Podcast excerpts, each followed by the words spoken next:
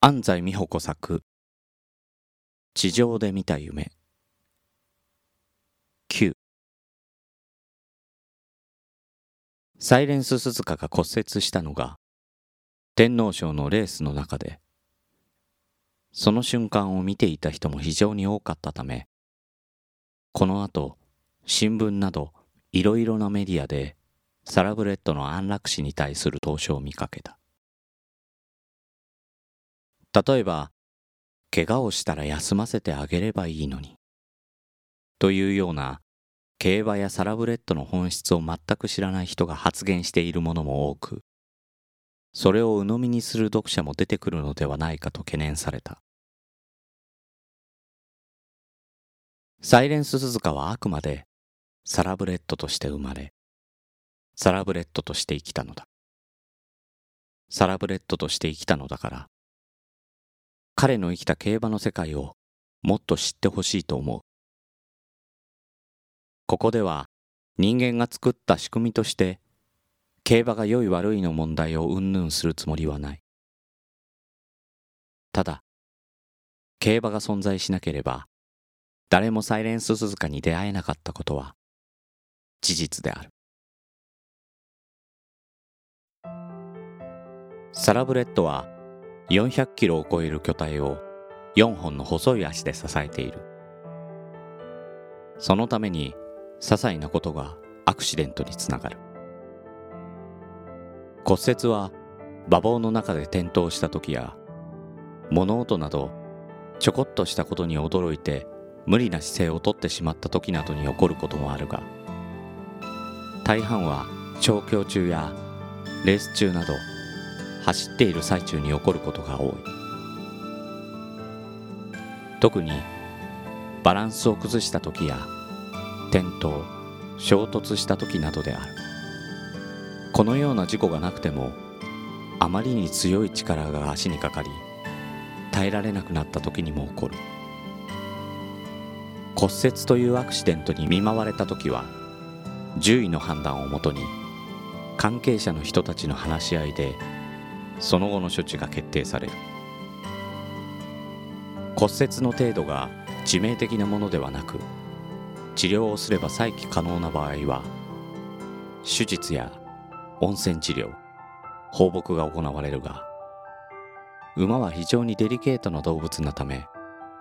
治療中に急に容体が悪くなることもある。また致命的ではないがレース復帰は無理。あるいは復帰に長い時間がかかると判断された場合は引退となり好成績を残した馬や血統の優れた馬は種母馬繁殖牝馬になることが多い。また関係者の意向により乗馬刺激馬功労馬などの道を歩む馬も存在する。そして重度の骨折で再起不能である場合予後不良つまり治療の施しようがないと判断され安楽死の処置が取られることになる。予後不良の判断は最善の治療を施した後残りの足で体が支えられるかどうかということにかかっている。治療をしても大きな体重を支える残りの足に負担がかかる。ひどくなると蹄の中が炎症を起こし骨が沈んでしまう症状が起きる。治療中は運動ができないため体重が増えてますます足に負担がかかることにもなりその骨が蹄の底を突き破ってしまうこともある。これを低用炎という。立たせておけないのなら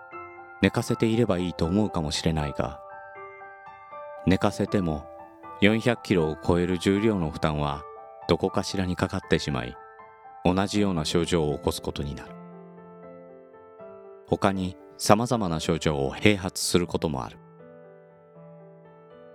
これらの症状が出てしまうと骨折のショックと痛みをさらに煽ることになる。そのためどうしても避けることのできない痛みと苦しみをできるだけ短時間で抑えてあげようということで安楽死の処置が取られる。この処置は関係者にとって悲しいことではあるが馬のことを考えれば最良の処置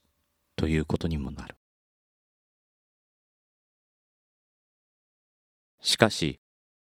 廃用となった馬たちの行く末がすべて悲しいものではない。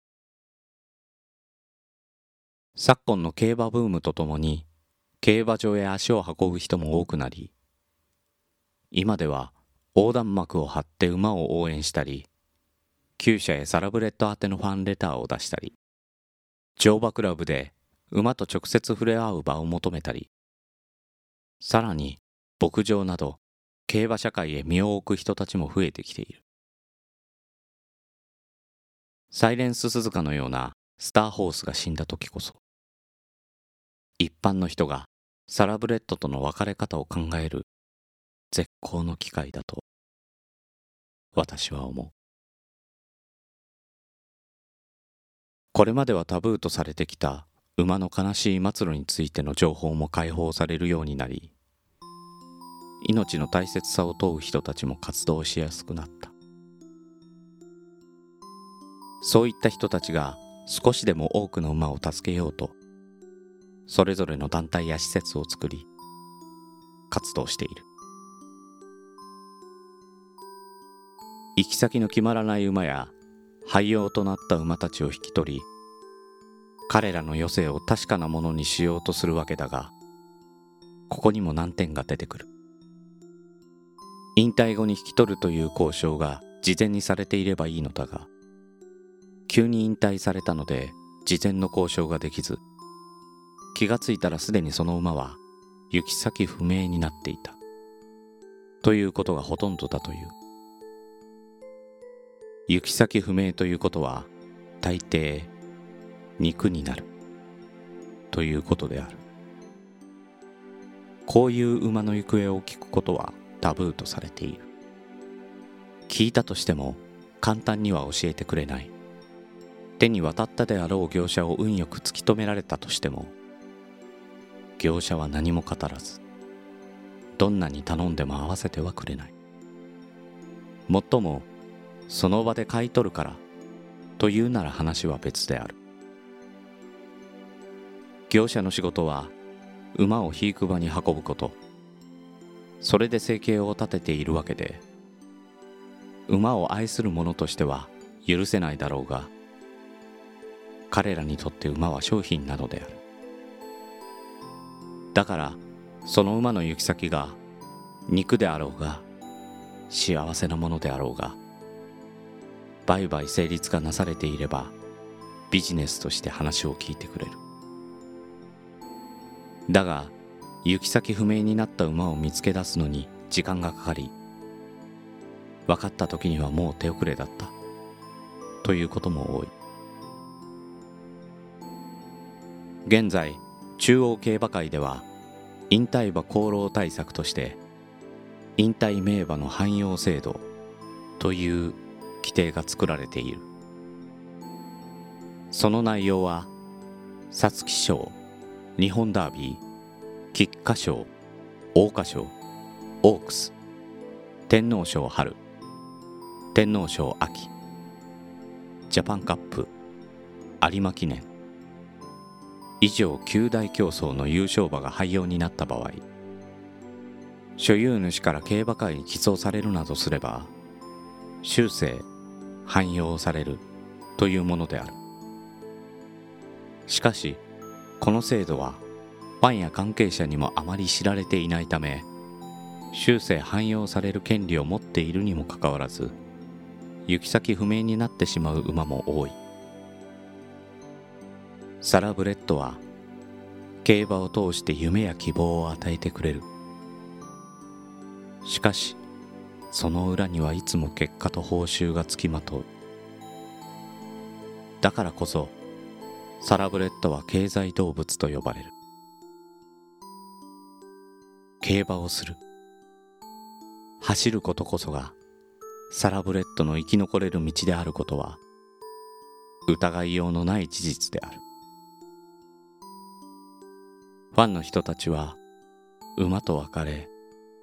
そして淘汰されることに悲しい辛い思いをすることになるのだろう。しかしその馬に携わった人たちの方が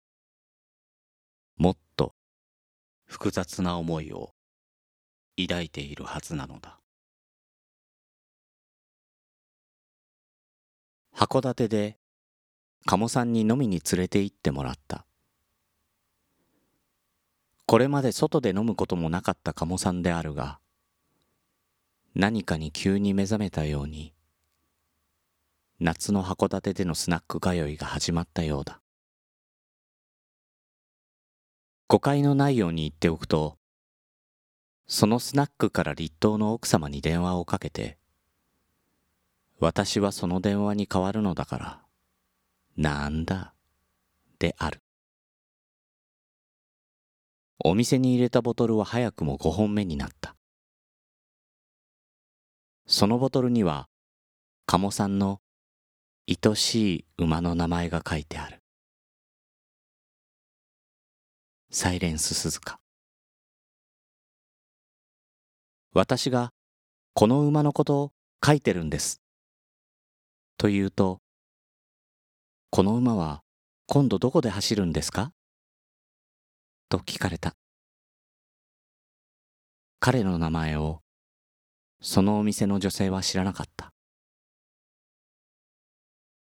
私はもう走らないんです。と言おうとして今度は私の本の中で走ってくれるんです。そう心の中でつぶやいた。朗読の時間安西美穂子作地上で見た夢サイレンス鈴鹿物語この番組では感想リクエストをお待ちしております。宛先はグリーンドット朗読 gmail.com もしくは朗読の時間ツイッターアカウントへの DM まで。ナレーターはグリーンでした。